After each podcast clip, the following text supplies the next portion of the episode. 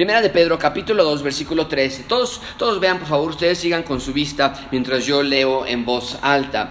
Por causa del Señor, someteos a toda institución humana, ya sea al rey como a superior, ya a los gobernadores como por él enviados para castigo de los malhechores y alabanza de los que hacen bien, porque esta es la voluntad de Dios. Vamos a leer todos juntos en voz alta, tú en tu casa, porque hay, hay, nada más, me parece, 13 ocasiones en las que abiertamente la Biblia dice, el Nuevo Testamento dice, esta es la voluntad de Dios para ustedes.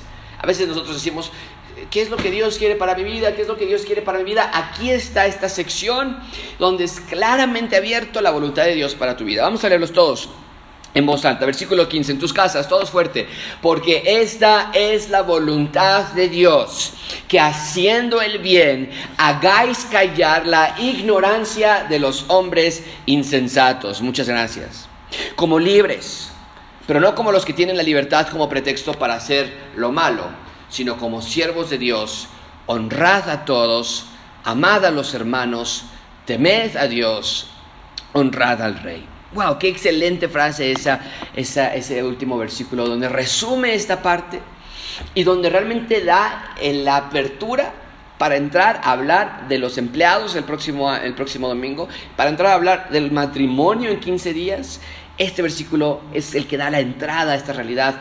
¿Cómo vivimos en esa tierra? Hey, honren a todos, amen a los hermanos, teman a Dios, honren al Rey. Vamos a pedir a Dios sabiduría, vamos a pedir a Dios inteligencia espiritual, porque los textos de la Biblia no se pueden entender de manera separada, divorciada de la ayuda de Dios. Así que vamos a pedir ayuda a Dios esta mañana, vamos a pedir que Él nos ilumine. Señor, te damos gracias por la oportunidad que tú nos das de estar juntos.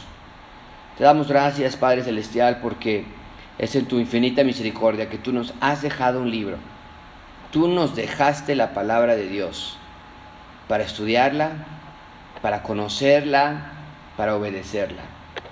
Pero Señor, a veces nosotros, nosotros somos los que olvidamos y nos alejamos de ti.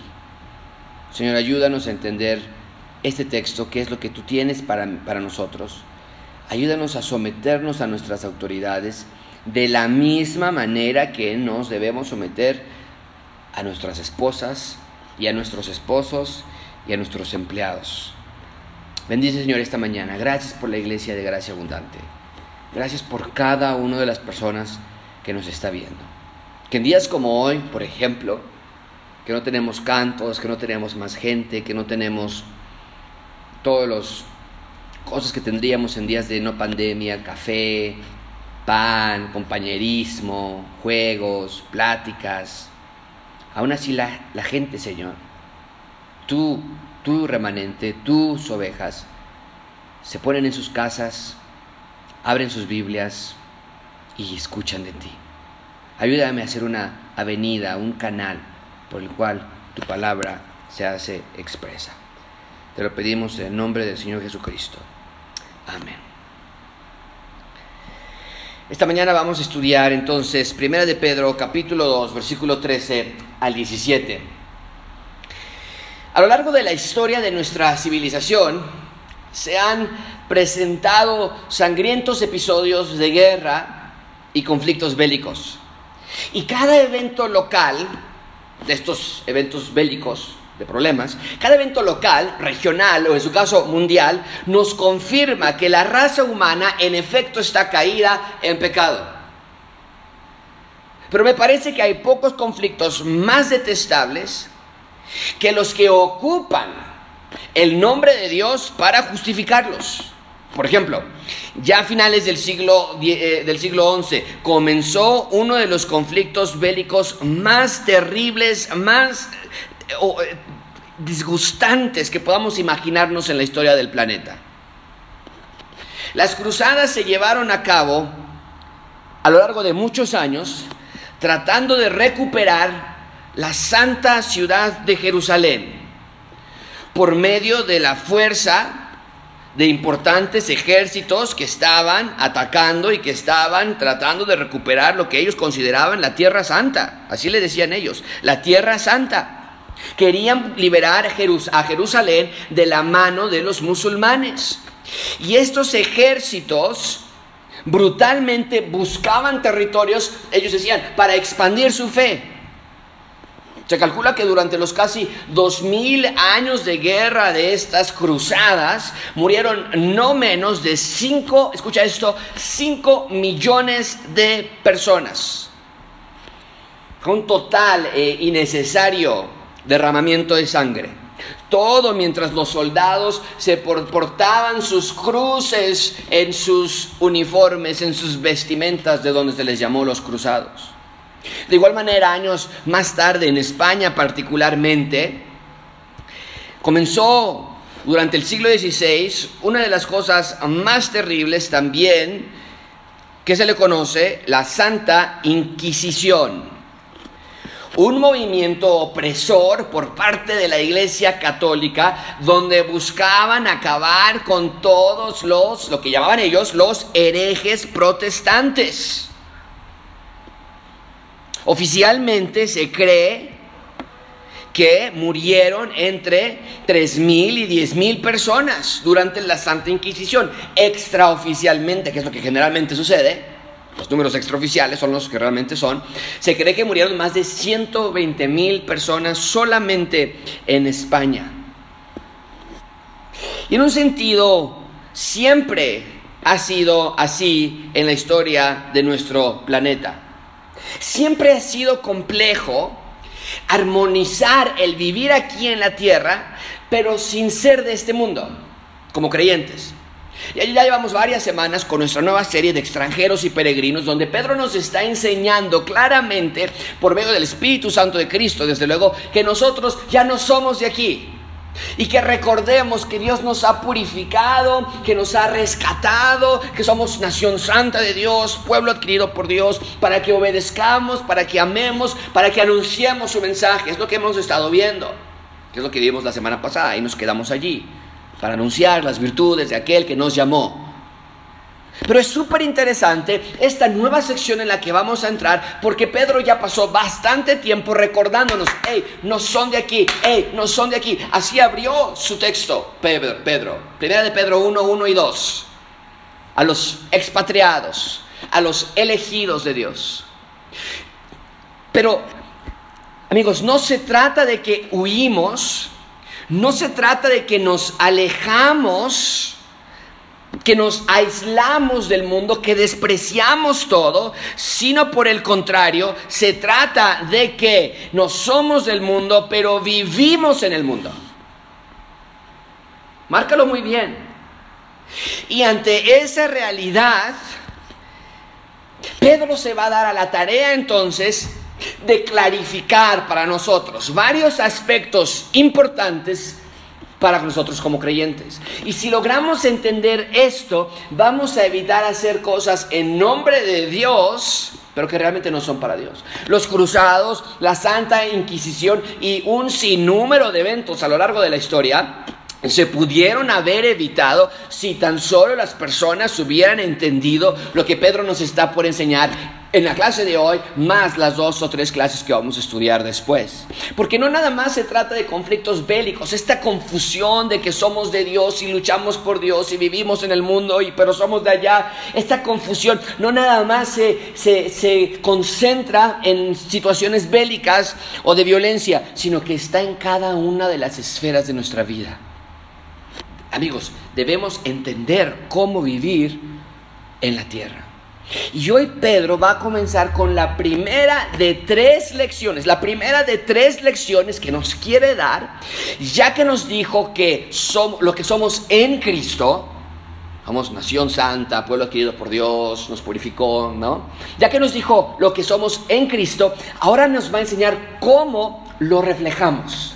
Nos dijo lo que somos en Cristo, ahora nos va a enseñar cómo lo reflejamos al mundo mientras estamos en esta tierra. ¿Y por qué digo que son tres lecciones? Lo puse así en este cuadro, espero que sea eh, de, ayuda. Eh, déjame ponerlo así, ya se desconectó tantito, pero eh, lo puse en este cuadro eh, y espero que sea de ayuda porque quiero que vean visualmente qué es lo que estamos por ver. Tenemos entonces la sección de hoy, primera de Pedro 2, 13 a 17, que dice, sí, ustedes son peregrinos y extranjeros, pero ¿cómo vivimos en la tierra? ¿Cómo? Y nos va a decir, bueno, ¿cómo es el creyente y el gobierno? La siguiente semana nos va a decir cómo actúa, cómo vive el creyente con su entorno laboral. Y la siguiente semana, la última semana, en 15 días, primero Dios, nos va a enseñar Pedro que sí, somos peregrinos y extranjeros, pero cómo vive el creyente en un matrimonio. Específicamente en ese texto nos va a enseñar cómo vive el creyente con respecto a un matrimonio con un inconverso o una inconversa. Entonces, eso es lo que tenemos por delante. Entonces vemos que hay una realidad muy tangible de que estamos en la tierra, pero no somos de ella. Y aquí Pedro nos va a ayudar muchísimo para entender esta tensión constante de cuál es la línea, por ejemplo, en lo que vamos a ver la próxima semana, cuál es la línea entre trabajar por codicia, que me han preguntado, oye, ¿cómo sabes cuando estoy trabajando ya por codicia, por avaricia? Pedro nos va a enseñar cuál es esa línea que es trabajar por codicia y trabajar por excelencia. ¿Cómo trato a mi esposa? cuando pienso que no se merece que la trate bien. Y más específicamente, hoy vamos a responder la pregunta, ¿cómo vivimos en la tierra cuando los gobiernos son anti Dios? ¿Cuál es nuestra posición? ¿Nos rebelamos contra el gobierno? creamos revoluciones, creamos movimientos políticos. Y es lo que vamos a ver en las siguientes semanas, porque es muy importante, amigos, que entendamos no solo que somos peregrinos y extranjeros, sino que entendamos cómo debemos ser peregrinos y extranjeros en la tierra. Es el punto principal de este sermón. Que Dios quiere que nosotros entendamos que ahora somos de Dios, que somos de Dios, que, esto, esta es la realidad para nosotros y que nuestra vida en el mundo debe reflejar a Cristo. Eso es lo que Dios quiere que entendamos en este pasaje. Somos de Él y ahora debe reflejar nuestra vida debe reflejar a Cristo en el mundo. De otro modo, si nos quedamos nada más con la parte de que somos peregrinos, si nos quedamos nada más con la parte de que, de que estamos nosotros esperando un reino eterno, entonces podemos hacer virtualmente lo que queramos con eso. Podemos formar nuestras propias colonias, escuelas cristianas, colonias cristianas, tiendas cristianas, todo cristiano. Pero Pedro nos muestra ese delicado balance entre ser del cielo pero vivir en la tierra. Así que comencemos con nuestro tema esta mañana. Hoy vamos a ver eh, dos puntos, nada más dos puntos, y tenemos hoy que vamos a ver someteos a la autoridad y en segundo lugar veremos haced el bien. Así que comencemos con someteos a la autoridad. Vean conmigo versículo 13, por lo menos las primeras cuatro palabras. Versículo 13 dice así, por causa del, ¿qué dice? Señor. Esta primera frase es crucial para entender, entender, el resto de toda esta sección. Estamos en la tierra, pero mucha atención amigo, no somos de esta tierra y sin embargo vivimos en esta tierra no porque nos convenga, o porque queramos que nos traiga un beneficio personal, si no lo tiene en la pantalla por causa del Señor. Amigos, yo encuentro que esto es la motivación más perfecta para toda nuestra vida. Y hoy vamos a comenzar a ver el tema del gobierno civil. La próxima, la próxima semana vamos a ver nuestra relación laboral y luego veremos nuestra relación matrimonial. Pero todo, todo lo que vamos a ver, todo lo que es nuestra vida del cristiano, nace, fluye, corre de este punto por causa del Señor. Es decir, en nuestras bocas y de nuestros labios no pueden salir palabras de excusas. Es que yo no puedo ser amable con mi esposo porque es que mi esposa Oye, es que ya han sido muchos años este jefe, de esta esposa, de esta vida sino que nosotros vivimos de cierto modo en la tierra no porque ellos se lo merezcan, sino por causa del Señor. Así nos enseñó Jesucristo, así lo hacemos nosotros. Punto. Esa es la definición de discípulo de Jesús. Le seguimos porque le confiamos, le seguimos porque le amamos. Y le amamos porque Él nos amó primero. Y lo que está diciendo Pedro con esta frase inicial, por causa del Señor, ustedes deben vivir de esta manera, por lo que Él hizo, a eso se refiere, por ustedes, por lo que Él les ejemplificó, para agradar a su nombre.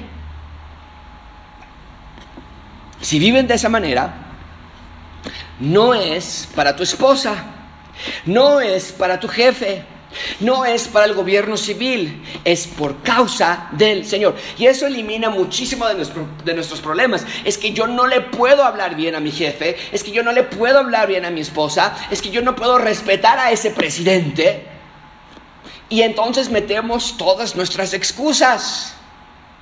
Pero dice Pedro, sí, problema el problema es que los peregrinos y extranjeros tienen una clase de vida que no se debe a su causa, sino deben mantener una clase de vida por causa del Señor. Ahora, ¿cuál manera es a la que Pedro nos está insistiendo vivir? Bueno, en este caso, hoy, recuerden que en dos semanas vamos a ver dos casos más. Hoy, Pedro nos dice esto, por causa del Señor, someteos a toda institución humana, ya sea al rey, como también a una institución que esté superior a nosotros. Mucha atención con esto, porque por no ver la belleza de las escrituras, muchas personas llegan a malinterpretar estos textos. Cuando llegamos a la sección de, del empleo, que vamos a ver la siguiente semana, y luego cuando lleguemos a la sección de matrimonio, Pedro va a dar la misma idea, sujetaos o someteos. Pero todo empieza aquí, versículo 13, lo tienen en la pantalla. Por causa del Señor, ¿cuál es la orden? Todos juntos, digamos lo que viene después del Señor. Dice, por causa del Señor, todos juntos, someteos. Y en un momento vamos a analizar a qué se refiere eso, pero quiero que entiendas la raíz de esta orden, porque muchas veces podría sonar mal, ¿no es verdad?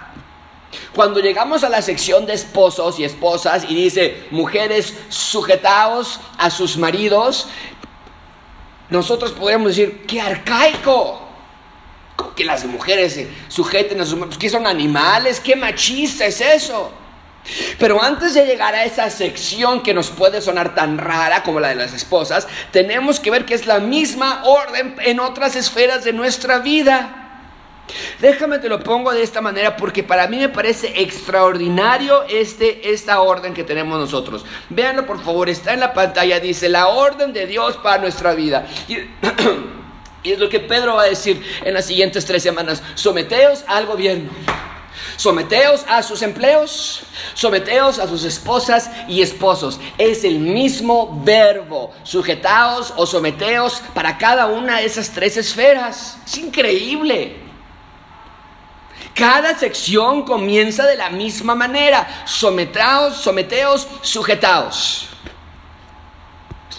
Esto es, más allá de nada más una coincidencia. La vida del ciudadano del reino de Dios, amigos, la vida del ciudadano del reino de Dios en la tierra, nosotros que estamos aquí en la tierra, es una vida, pues lo que estamos viendo aquí en la pantalla, de obediencia, de sumisión. ¿No es verdad? Obediencia, lo vamos a ver hoy, a las instituciones humanas. Obediencia a nuestros empleos, obediencia a nuestros esposos y Está en la pantalla, lo puse ahí con una Y. Y obediencia a nuestras esposas. ¿Cómo que obediencia a mi esposa? Vamos a ver cómo se desarrolla ese tema cuando lleguemos ahí.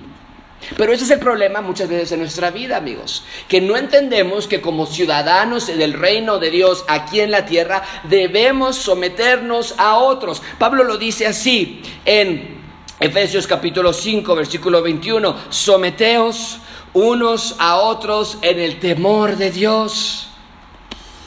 Someteos unos a otros en el temor de Dios. Esa es la orden para nosotros. O sea, o sea, todos en el reino de Dios vivimos en sometimiento. Eso es increíble. Porque nada más de decir esa frase hasta suena raro. Todos en el reino de Dios vivimos en sometimiento.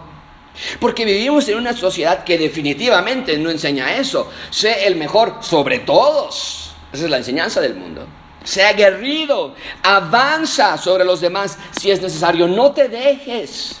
Y desde luego, porque nuestra mente define según nuestra perspectiva contextual. La palabra someternos para nosotros habla como de un perro que sometes. Pero Dios no está pidiendo que seamos ingenuos o que seamos dejados. Ese es el problema, ¿no es cierto? Para nosotros, la palabra estar sometido quiere hablar de debilidad o de abuso. Por eso cuando leemos esposas sujétense a sus esposos o viceversa, wow, nos cuesta trabajo pasarnos esa píldora. Pero estamos entendiendo más ese término y lo estamos entendiendo mal.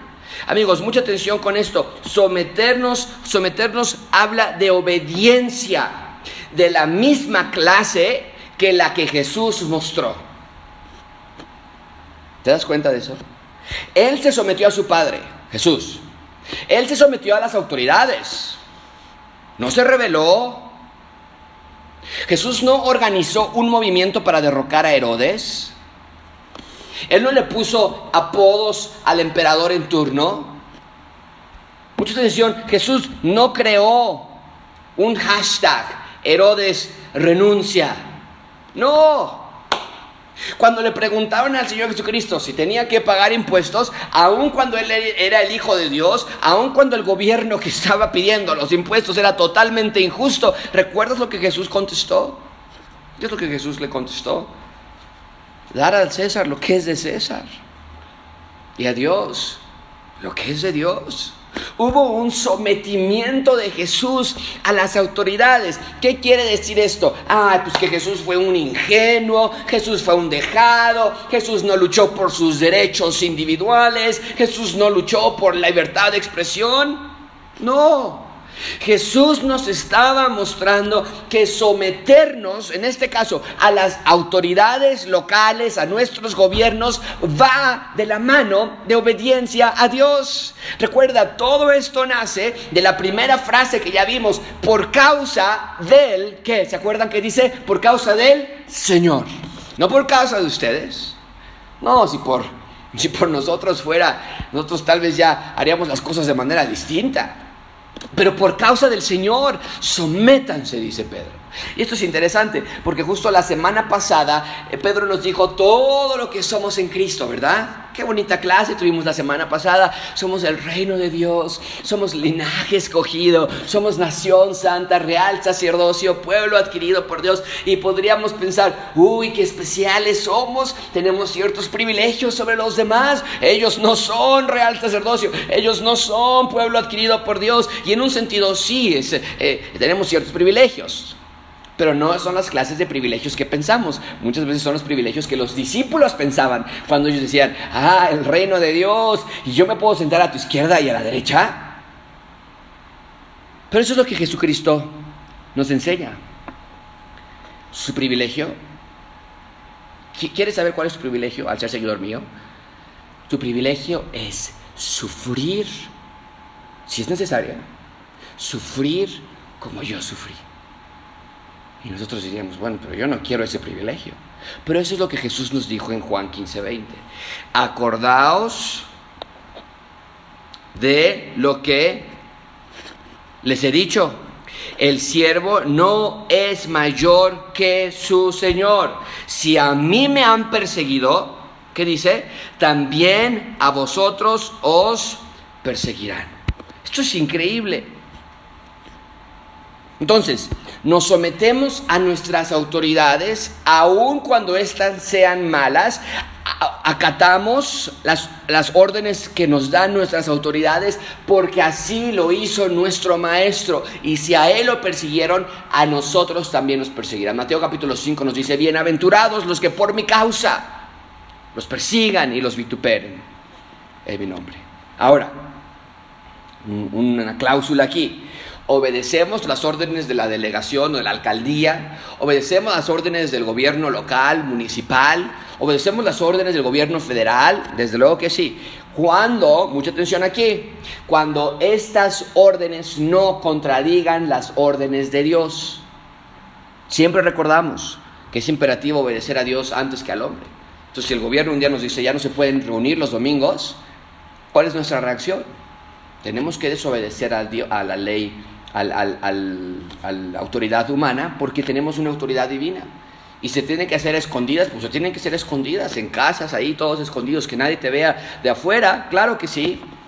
Pero obedecemos a Dios antes que a los hombres. Y si nos encuentran ahí, nos llevan a la cárcel, nos llevarán a la cárcel. Si a mí me han perseguido, lo tienen en la pantalla, a ustedes también los van a perseguir. Pero aquí Pedro está hablando de no obedecer al hombre sobre Dios. Simplemente Pedro está hablando aquí de vivir una vida apacible, en obediencia, en tranquilidad. Ven de nuevo conmigo el versículo 13. Por causa del Señor, someteos a toda institución humana, ya sea al rey como a superior. ¿Cuáles instituciones debemos obedecer? Pedro dice, toda clase de institución. Esto habla y márcalo en tus Biblias, anótalo, ¿a a qué, a qué institución se está haciendo referencia? A todo esfuerzo gubernamental de mantener paz y orden. ¿Sabes una cosa? Dios nos ordena someternos a nuestras autoridades porque es Dios quien instituyó el gobierno para salvaguardar la paz y el orden. Eso es una cosa, amigos, espero que lo puedan ver. No nos podemos burlar de nuestro presidente eh, o del presidente anterior o de cualquier... No podemos mandar memes, no podemos eh, lastimar a nuestras autoridades porque Dios los puso allí para nuestra paz y para nuestra tranquilidad. Aun cuando no estén haciendo su esfuerzo, eh, sus esfuerzos no estén haciendo un efecto tangible, nosotros los respetamos. Es lo que dijo Pablo en Romanos 13.1. Sometaos, sométanse toda persona a las autoridades superiores Fíjate nada más, sométase toda persona a las autoridades superiores, porque no hay autoridad sino de parte de Dios. Y las que hay por Dios han sido, ¿qué dice? Establecidas. Es Dios quien pone nuestras autoridades, hermanos. Y claro que nos duele cuando vemos autoridades como China, o como en Irán, o como en Cuba, donde el gobierno totalitario oprime a sus poblaciones. Pero ¿sabes quién estaba en poder cuando Pedro escribió a, los, a la dispersión, a la diáspora, a los elegidos? ¿Sabes quién estaba gobernando cuando Pedro estaba escribiendo esta carta? Un hombre maniático, satanizado sin lugar a dudas. Un emperador llamado Nerón. ¿Has escuchado algo del emperador Nerón? Un hombre sanguinario, perverso, prevaricador. Y aún ahí, Pedro dice que nos sometamos a nuestras autoridades y no nada más sometimiento al emperador o al gobierno federal. Dice Pablo que también, eh, perdón, dice eh, eh, Pedro, agrega también, por causa del Señor, sometaos a toda institución humana, ya sea al rey como superior y ya también a los gobernadores, ya sea a uno o ya sea al otro. Esa es la amplitud de, nuestro, de nuestra obediencia a las autoridades terrenales, que Dios pone y quita de acuerdo a su perfecta voluntad. Ahora, ¿por qué Dios permite ciertos gobiernos malos en esencia? Mucha atención con esto. ¿Por qué Dios permite que ciertos gobiernos son malos en esencia? Mucha atención. Porque todo funciona para el bien de sus propósitos. Dios obra en cada etapa y a través de cada clase de gobierno. Pero en general, los gobiernos tratan humanamente de imponer paz y justicia. Todo funciona dentro de la soberanía de Dios. Vean conmigo versículo 14. Ya los gobernadores, como por él enviados, ¿Para qué? ¿Para qué envía Dios a toda esa institución de autoridad gubernamental? Para castigar a los malhechores y para alabanza de los que hacen el bien. De eso se trata el gobierno, ¿no es verdad? Castigar a los malos, cuidar a los que hacen el bien o a los buenos. Y no estoy diciendo buenos en un sentido de bondad espiritual. Ya nos dijo Pablo en Romanos 1 que no hay bueno, no hay nadie que haga, que haga lo bueno. Aquí está hablando del sentido civil, o sea, el que se porta mal, Castigo del que se porta bien, hay alabanza. Y el punto entonces es que nuestro gobierno protege nuestros intereses, juzga a los malos y promueve un ambiente de paz, tranquilidad, justicia igualdad. Ahora, esto me emociona muchísimo, que mucha atención con esto. No quiero pasar este punto sin hacer referencia a lo que definitivamente es mi tema favorito, que es el reino de Dios. ¿Por qué? Mira bien este comparativo que quiero hacer. Porque nos podríamos saltar, obedezcan a, sus autoridades. Y así se predica en muchos lugares. Y está bien, lo que les estoy diciendo. Hay que obedecer a nuestras autoridades. Pero amigos, mi propuesta, mi argumento siempre es cómo se conecta ese texto con el resto de la historia bíblica. O sea, ¿por qué a Pedro se le ocurrió de pronto? Ah, también, ahorita qué les digo, qué les digo. Ah, pues que, que respeten al gobierno. Se venía hablándonos de, del sufrimiento y de, y de, la purificación y de dónde sacó el gobierno. Vean muy bien esto, cómo se conecta tan increíblemente. Ok. Dios es rey, ¿de acuerdo? Espero que estés de acuerdo conmigo. Dios es rey. Y su reino ya está en la tierra, aquí y ahora, a través de quién? Jesús reina, claro, pero a través de quién? ¿Cómo se expresa gráficamente el reino de la tierra? ¿Cuál institución es la que está gobernando aquí a nombre del Señor Jesucristo? ¿Quién es? La iglesia. Espero que hayas dicho la iglesia. Nosotros somos el reino de Dios. Pues siempre estoy diciendo, nosotros somos el reino de Dios, nosotros somos ciudadanos del reino de Dios, nosotros conformamos el reino de Dios en la tierra. Ok, muy bien. Dios es rey de todo, pero la expresión de su reino más gráfica es a través de los redimidos en Cristo, la iglesia. Bien. Pero cada gobierno nacional, entonces mucha atención, aquí está el gobierno de Cristo, aquí en la tierra ya, pero cada gobierno nacional de todos los países del mundo demuestran que son un intento fallido de hacer lo que solamente el reino de Dios puede hacer. ¿No es cierto? ¿A qué me estoy refiriendo? Te lo, vuelvo, a decir, quiero que escuches muy bien. Cada gobierno del mundo, el de Estados Unidos, el de Francia, el de Israel, el de México, es un intento fallido de hacer lo que solamente el reino de Dios puede hacer. El gobierno de Estados Unidos, digo, no sé si has estado viendo las noticias últimamente, pero están de cabeza. Porque no pueden llevar igualdad a sus ciudadanos. No hay igualdad falla. Y cada presidente, cada líder, vamos a tratar a todos por igual y vamos a corregir este racismo y vamos a tratar, vamos a quitar estatuas como si las estatuas fueran el problema, a quitar banderas como si las banderas fueran el problema. Pero tratan, no pueden, pero tratan. El gobierno de México trata de llevar seguridad a un país lleno de muerte que la Guardia Nacional, que la Policía Federal, que la Antisecuestros, que la PGJ, que la PGR. Y el encargado de la policía en la Ciudad de México, el encargado de la policía de la Ciudad de México, una de las ciudades más importantes en el mundo, con más de 150 balazos sobre su, sobre su automóvil que ni con su blindaje pudo sostener esos ataques. Falla. Si ni, al, jefe de la policía se le puede dar seguridad, ¿a nosotros cómo nos quedamos? El gobierno de Argentina por décadas no puede llevar estabilidad económica. Otra vez hicieron, eh, no, no están pagando sus deudas. Los argentinos fallan. Mucha atención con esto, amigos. Todas estas promesas que te acabo de decir, igualdad, seguridad, prosperidad y todas las otras que otros políticos prometen también, son las mismas promesas que Dios ha dado para su reino. El reino de Dios, nos dicen las escrituras, va a ser un reino de paz, de justicia, de igualdad, de prosperidad. Y mientras que sí, sí, sí, sí, nos sometemos, como Pablo, como Pedro lo está diciendo, sometaos a vuestras autoridades. No ignoramos, amigos, que nuestros gobiernos están intentando algo que solamente es posible con un rey perfecto, que es el rey Jesús. Por eso, como creyentes, no nos podemos emocionar de la misma manera que el resto de las personas cada seis años que hay elecciones en México.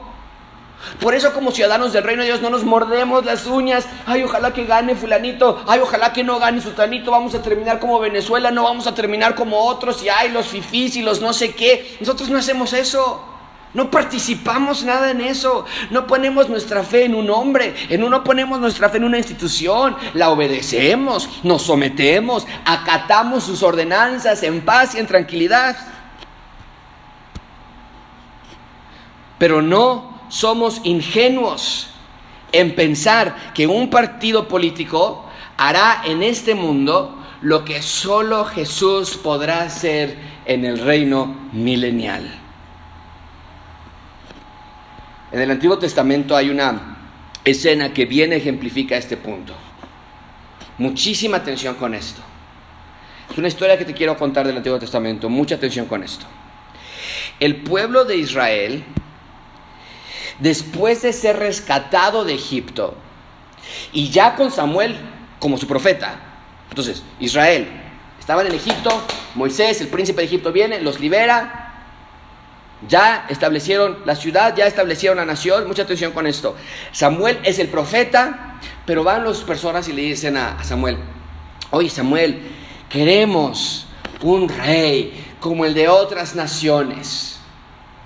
Un rey fuerte, un rey bueno, que traiga paz, que traiga justicia. Y Samuel les dice, oigan, no es una buena idea eso. No es una buena idea. Dios es su rey. Si quieren un rey bueno y perfecto y fuerte. Y, pues, Dios, vean dónde los ha traído. Bueno, el punto es que no, no lo escuchan a Samuel. Y Dios les da un rey, el rey Saúl, tal y como lo pidieron. Escucha tú bien esto que está en la pantalla. Samuel le dijo a Israel, he aquí, yo he dado yo he, yo he oído vuestra voz en todo cuanto me habéis dicho. Y ahí está su rey. Ahí está el rey. Ahora pues, he aquí vuestro rey va delante de vosotros. Este rey entonces, Dios le dice, me pidieron un rey, ahí está el rey, aquí está enfrente, coronenlo, llévenselo, es de ustedes. Y este rey, el rey Saúl, falla, peca, desobedece. Este rey Saúl no trae paz a la nación, no trae tranquilidad, no trae justicia, no trae prosperidad, no trae armonía. El rey Saúl, nada de las promesas que ellos querían se cumplieron con este rey. Al contrario, tú lees eh, el libro de Samuel y claramente ves que es un hombre carnal, lejano de Dios. Y entonces eh, llega Dios y quita al rey Saúl y Dios, ahora Dios les da a otro rey. Mucha atención es que esto es, esto es hermosísimo. Tenemos el mismo problema que tenemos hoy día. Queremos un gobierno que nos traiga paz y alegría y tranquilidad. Israel quería lo mismo que nosotros, porque el deseo del ser humano siempre es vivir en un lugar donde haya paz y tranquilidad y prosperidad. Siempre ha sido lo mismo. Nunca ha sucedido desde el jardín del Edén, pero siempre ha sucedido lo mismo. Y entonces llega Dios y quita a este rey, al rey Saúl y les da a otro rey. Y Pablo en el Nuevo Testamento da un excelente recuento de este periodo de la historia de Israel. Quiero que lo veas conmigo, por favor, en Hechos capítulo 13. Hechos capítulo 13. Eso es lo que Pablo dice. Está haciendo un recuento. No, pues mire, así pasó Saúl, David. Y dice, Dios quitó a este, o sea, Saúl. Quitado este, les levantó Dios, les levantó por rey a quién? Leanlo en la pantalla conmigo en voz alta, les levantó eh, por rey a David, de quien dio testimonio Dios, diciendo, he hallado a David, hijo de Isaí, varón de Dios, perdón, varón conforme a mi corazón, quien hará todo lo que yo quiero. ¡Wow! Esto es increíble. Entonces, mucha atención, porque ahorita se va a conectar con Pedro de manera increíble. No pierdas la línea. Entonces, después de este rey fallido, Saúl, un rey humano, llega ahora sí el rey que Dios quería darles, el rey David. Y el rey David la gente quería paz, armonía, tranquilidad, justicia con Saúl. No lo lograron con este rey humano, pero con el rey David, que Dios envió, que Dios ungió, con el rey David, ¿qué crees? La nación de Israel llegó al periodo más próspero, más histórico, más grandioso de toda la historia de la nación. Entonces, ¿qué tiene todo esto con, con lo que estamos estudiando esta mañana? Muy simple que así como el gobierno fallido de Saúl apuntaba a que vendría un rey mejor, el rey David, de la misma manera nuestros gobiernos fallidos del ser humano apuntan que vendrá un mejor reino. Permíteme una vez más poner esto en la pantalla para que lo puedas ver de manera gráfica. Lo puse así. La perspectiva de nuestros gobiernos con el reino humano de Saúl, apuntaba hacia un reino mejor que vendría David. Con el reino humano, los gobiernos nacionales, apunta, por eso pongo la flecha ahí, hacia un reino divino que es el de Jesús. Eso es increíble. Cada vez que vayas a la alcaldía y que no te quieran hacer caso, cada vez que haya un acto de corrupción, una mordida que te pidió algún oficial o, algún acto de injusticia en el gobierno, nos está apuntando, no te enojes, nos está apuntando que algo mejor viene. Cada gobierno del mundo con excepción de algunos cuantos que solamente buscan riqueza personal, mayormente en África y demás, pero la mayoría de los gobiernos del mundo, en manera general, no estoy diciendo siempre, ¿ok? En manera general, la mayoría de los gobiernos genuinamente los candidatos a la presidencia, al primer ministro, a alguna posición, genuinamente quieren traer paz y justicia a sus gobernados. Pero el problema no está en los partidos políticos o las personalidades de los individuos en sí, sino en la persona que se sienta en los tronos presidenciales o las sillas de primer ministro, o lo que sea su forma de gobierno. El problema es que el que debe estar sentado en el trono del gobierno mundial aún está por llegar. Ahora, mucha atención con esto que estoy por decir. Nosotros, el reino de Dios en la tierra, ya replicamos ese reino, o por lo menos deberíamos ya replicarlo. Esto es increíble, mucha atención con esto. Es que esto a mí me sorprendió muchísimo cuando estaba estudiando este, este pasaje. Porque sí, en general, pues sométanse a las autoridades. Pero no, espérame, a ver, ¿de dónde vienen las autoridades, Pedro? ¿Qué es lo que estás diciendo? Nos acabas de decir que somos real sacerdocio, que somos nación santa. ¿Cómo se conecta eso de que somos nación santa con las autoridades locales? ¿Cómo que viene esto de que nosotros somos de, no, no de estas naciones, somos expatriados? Pues ¿de dónde somos? Somos del cielo y ahora que obedezcamos a nuestro rey, ¿cómo se conecta todo esto? Entonces, vean esto, mucha atención. Si lo piensas por solo un minuto, nosotros, la iglesia, el reino de Dios en la tierra, los hermanos en Cristo, es lo que estamos haciendo en la tierra. Estamos cumpliendo las promesas que los candidatos no pueden, los candidatos humanos no pueden. Estamos trayendo el reino de Dios a la tierra. Solamente piénsalo bien. Nuestra constitución, no la de México, no la de Estados Unidos, nuestra constitución como ciudadanos del reino de Dios es todo lo que los gobiernos humanos quisieran hacer, pero que nunca van a poder hacer por sí solos. Pero nuestro rey ya nos dio esas órdenes y nosotros las estamos acatando. ¿Como cuáles órdenes? ¿A qué, te estás, qué estás diciendo, José? Mucha atención con esto. Ok.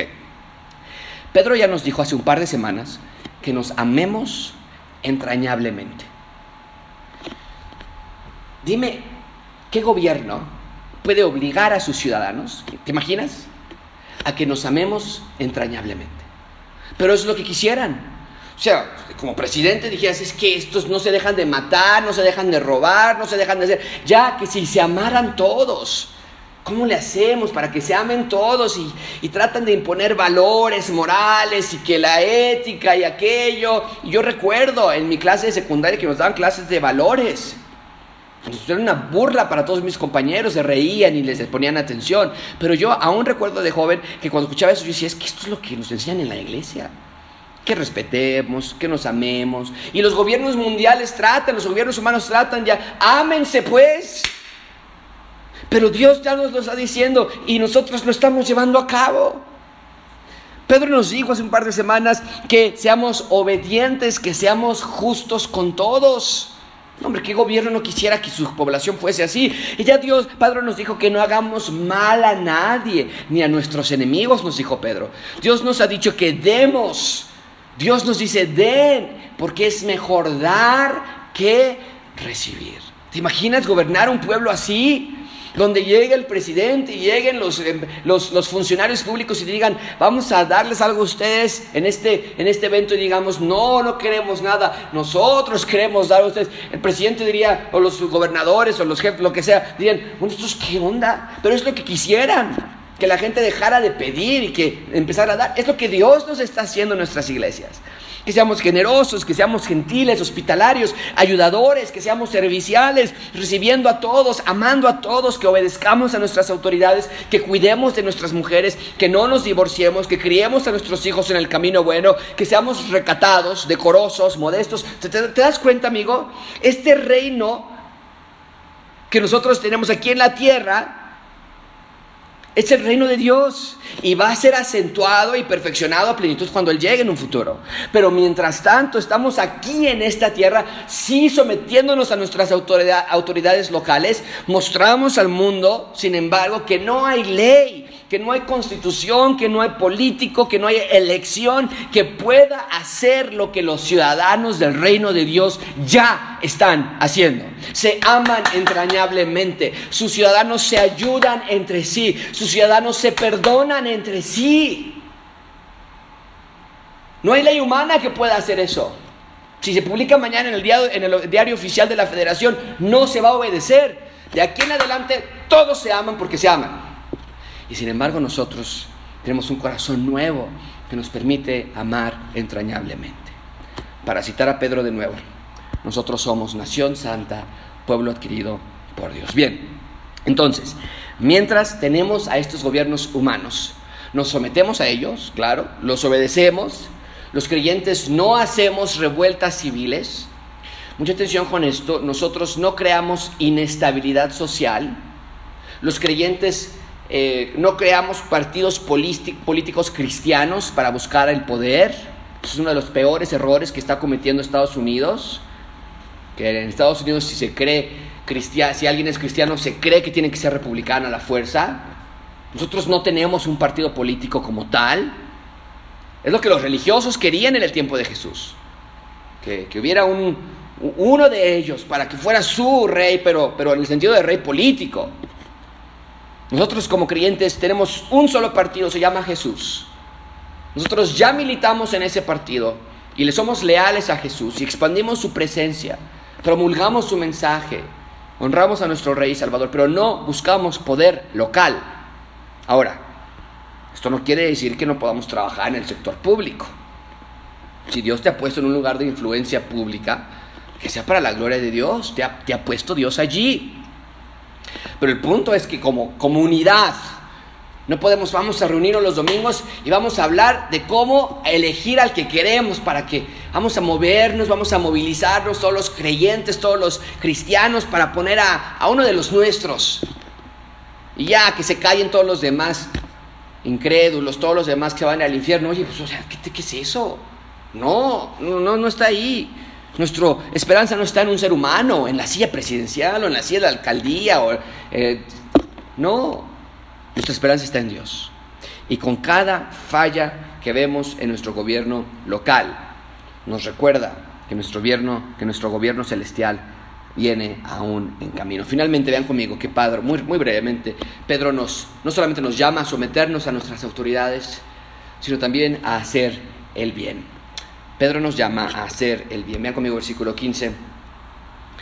Porque esa es la voluntad de Dios, que haciendo el bien hagáis callar la ignorancia de los hombres insensatos. Los cristianos a los que Pedro está escribiendo estaban evidentemente siendo falsamente acusados de diversos crímenes. A los cristianos del primer siglo se les acusaba de toda clase de tonterías. Se, decían, se los acusaban de que eran caníbales, por ejemplo porque celebraban la cena del Señor y este es mi cuerpo y esta es mi sangre, y entonces alguien lo escuchaba y decía, estos son unos caníbales, están comiendo ahí entre ellos, y, se los llevaban a la cárcel bajo esos crímenes. los acusaban de causar inestabilidad política porque todo el tiempo hablan del rey Jesús, del rey Jesús, del rey Jesús.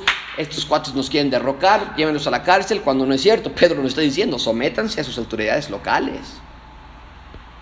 Los acusaban de que incendiaban ciudades y creaban movimientos, todo eso. Pero entonces Pedro les está diciendo, la única manera de callarlos, de manera efectiva, a sus acusadores, la única manera es no por guerra, no por confrontación, no demandándose los unos a los otros, sino por medio, dice, está en el texto, que hagan el bien. Hagan el bien. Y Pedro subraya que esta es la voluntad de Dios para ellos. El bien. ¿Cuál bien? Bueno, no lo dice claramente aquí, lo ocupa de una manera genérica, pero ya lo ha venido citando Pedro a lo largo de su carta. Ya vamos en el capítulo 2, versículo 15. ¿Qué nos ha dicho? Que se amen, que hagamos lo agradable a Dios, que deseemos la leche espiritual de la palabra más de cualquier cosa, que tengamos nuestro entendimiento ceñido, listo, preparado, que seamos hijos obedientes, que sigamos a los pasos que nos ejemplificó ya Jesucristo, que seamos santos como Dios es santo, que nos abstengamos de los deseos de nuestra carne. Pedro dice, hagamos esas cosas y nuestros acusadores no tendrán con qué sustentar sus ataques. ¿Sabes qué quiere decir esto? Mucha atención con esto. La integridad del ciudadano del reino de Dios es esencial para vivir en la tierra. La integridad del ciudadano del reino de Dios es esencial para vivir en la tierra. Permíteme preguntarte esto. Tú, amigo que nos estás viendo, adulto mayor, esposo, esposa, mujer, en la escuela cuando vas a recoger a tus hijos, con tus amigas con las que te vas a desayunar, hombre con, los compañeros con los que trabajas, cuando vas a salir a alguna reunión, eh, en, tu vida en general, adolescentes, en tu escuela, en tu universidad, con tus amigos personales, en tu teléfono celular, todos niños que me están viendo, ¿hay integridad en tu vida? Y fíjate, no te estoy preguntando si eres perfecto. No es lo que Pedro está diciendo. La integridad es transparencia en tu vida cristiana. La integridad es transparencia en tu vida cristiana. Tu esposo sabe en las áreas en las que estás batallando. Tu esposa conoce tus debilidades. Les cuentas a tus papás o a tus hermanos tus dificultades. Vas con tu pastor a buscar consejo por tus debilidades y por tus dudas. Eso es integridad, no es ser perfecto. Pero tratar de obedecer a Dios en todo y las áreas en las que te cuesta más trabajo, estás activamente trabajando para mejorar. Una persona no íntegra, mucha atención, una persona no íntegra es la que esconde sus fallas y pecados. Las esconde para que nadie, nadie lo pueda ver. Esa es una persona no íntegra. Una persona íntegra es la que dice, oigan, eso está roto, ¿quién me puede ayudar? Mira, ay, qué vergüenza, mira, tengo todo sucio. Oigan, ah, y todos venimos como iglesia, y, a ver, yo, mira, yo tengo este remedio, a ver si se te quita, a ver, mira, pero una persona no íntegra es la que dice, no, a esto nadie lo va a ver. Hola, ¿cómo estás? Bien, que no me ves, estoy bien. Tal vez es hablar con amigos de la iglesia, tal vez es buscar ayuda, para eso estoy aquí, para eso está el equipo pastoral, pero el punto es que la integridad en la vida del cristiano es vital. Pedro dice que la manera de defenderse de tus acusadores no es a través de causar revueltas, sino de integridad. Sean íntegros, es lo que dice Pedro. Nadie tendrá de qué acusarte si eres íntegro. Porque aunque ya somos salvos, no podemos seguir pecando como si nada. Vean conmigo versículo 16. Como libres, pero no como los que tienen la libertad como pretexto para hacer lo malo, sino como siervos de Dios. Sí somos libres en Cristo. Sí somos libres en Él. Pero no podemos usar esa libertad como licencia para pecar. Siempre me preguntan, oye Josué, si no se pierde la salvación, pues, pues ¿qué nos va a detener para no pecar? Y aquí está la respuesta, ¿la pueden ver? El que ya es salvo no quiere pecar más. El que no es salvo quiere seguir pecando abiertamente. Pero el creyente verdadero no quiere usar su salvación como pretexto. Cuando peca, se arrepiente, se duele, confiesa su pecado. El verdadero ciudadano vive como siervos de Dios. Está en la última parte del versículo que tienen en la pantalla.